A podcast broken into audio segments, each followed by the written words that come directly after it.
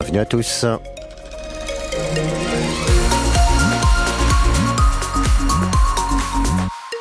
Les infos donc avec Didier Charpin et sur les routes, rien n'a signalé, ça roule bien. Parfait, chouette. La météo, sans surprise, une nouvelle journée sous la grisaille, des petites pluies annoncées pour l'après-midi. Un vent de sud-ouest assez soutenu, température en hausse ce matin, entre 9 et 11 degrés.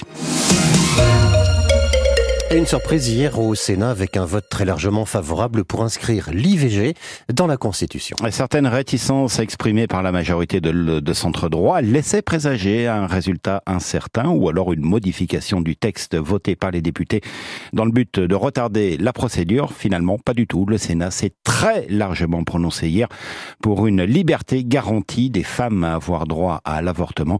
Voici l'annonce du résultat par Gérard Larcher, le président qui, à titre personnel, s'était d'ailleurs prononcé contre cette inscription de l'IVG dans la Constitution. Votant 339, exprimé 317, pour 267, contre 50, le Sénat a adopté. 267 voix pour, dont celle des trois sénateurs de Calvados, Pascal Alizard, Corinne Ferré, Sonia de la Provoté.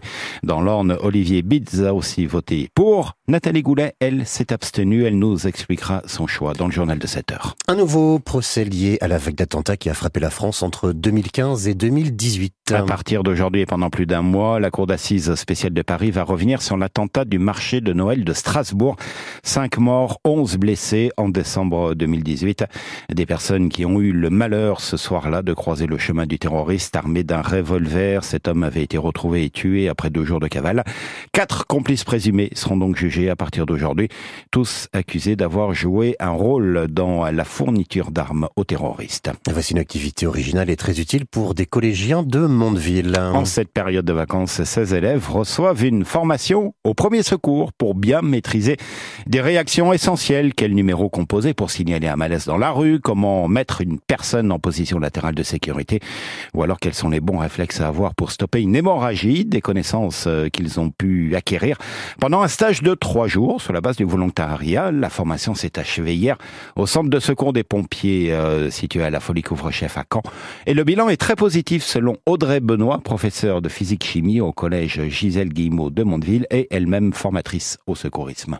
Ils ont appris des gestes d'urgence, comment on passe un message d'alerte, comment on fait une protection quand on arrive sur un lieu où il y a un, accident, comment on réagit face à une victime qui euh, s'étouffe, comment on réagit face à une hémorragie, euh, quelqu'un qui présente un malaise, quelqu'un qui est inconscient, voilà, tout ce genre de choses-là, les plaies, les brûlures, les traumatismes. Ils sont tous volontaires pour faire ces trois jours pendant les vacances de formation. Nous, on est très fiers d'eux, en fait, on voit qu'ils réalisent euh, toutes les tâches qu'on leur demande de faire, on voit qu'ils sont intéressés, qui posent des questions. Pendant les vacances, là, on voulait euh, privilégier les sorties, en fait, euh, et les visites. On a essayé de, de, diversifier les choses et puis de compléter justement euh, cette formation en premier secours en, se disant que c'était intéressant qu'ils voient, ben voilà, qu'est-ce qui se passe quand on fait un numéro d'urgence, qu'est-ce qui est déclenché derrière? Ça donne une dimension réelle à quelque chose qu'on va leur enseigner en théorique. Pendant les vacances, 16 élèves du collège de Mondeville formés donc au premier secours. Reportage à retrouver sur francebleu.fr. Du football et l'Espagne était trop forte hier en finale de la Ligue des Nations. Pas de miracle pour l'équipe de France féminine battue 2-0 à Séville contre les championnes du monde en titre. En Coupe de France, la fin de l'aventure pour le FC Rouen éliminé hier au tir au but contre Valenciennes après un match nul 1 partout. Les nordistes sont donc qualifiés pour les demi-finales. Et puis ce jour nous rappelle que 2024 est une année bisextile. 366 jours au calendrier en raison de la présence mmh. de ce 29 février aujourd'hui. Donc, sur le fond, ça ne change pas grand-chose à notre quotidien, excepté pour ceux qui ne peuvent fêter leur anniversaire à la bonne date qu'une fois tous les quatre ans. C'est le cas par exemple d'Antoine, un habitant de Sourdeval dans le Sud-Manche. Euh, il est né en 2004, vous faites le calcul il a 20 ans aujourd'hui. Ah oui, Antoine Rabot a pu le joindre. Joyeux anniversaire Antoine, joyeux anniversaire Antoine. Ah oui, ce n'est pas tous les ans qu'on peut le chanter le jour J, alors on ne va pas s'en priver.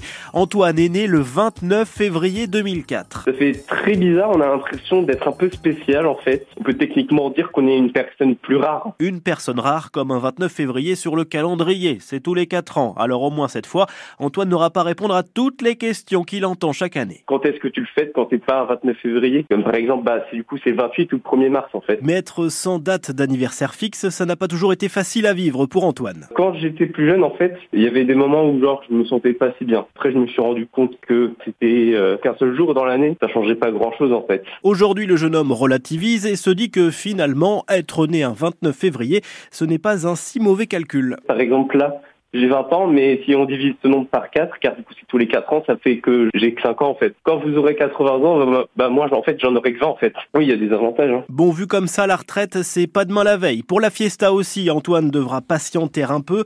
Si cette fois il a bien son 29 février, impossible de réunir tout le monde en pleine semaine. Alors comme l'an dernier, il attendra donc le mois de mars pour souffler ses bougies en famille. Bon anniversaire donc à Antoine, né le 29 février 2004, 20 ans donc euh, aujourd'hui. Selon l'INSEE, en moyenne, 2000 bébés naissent en France un 29 février.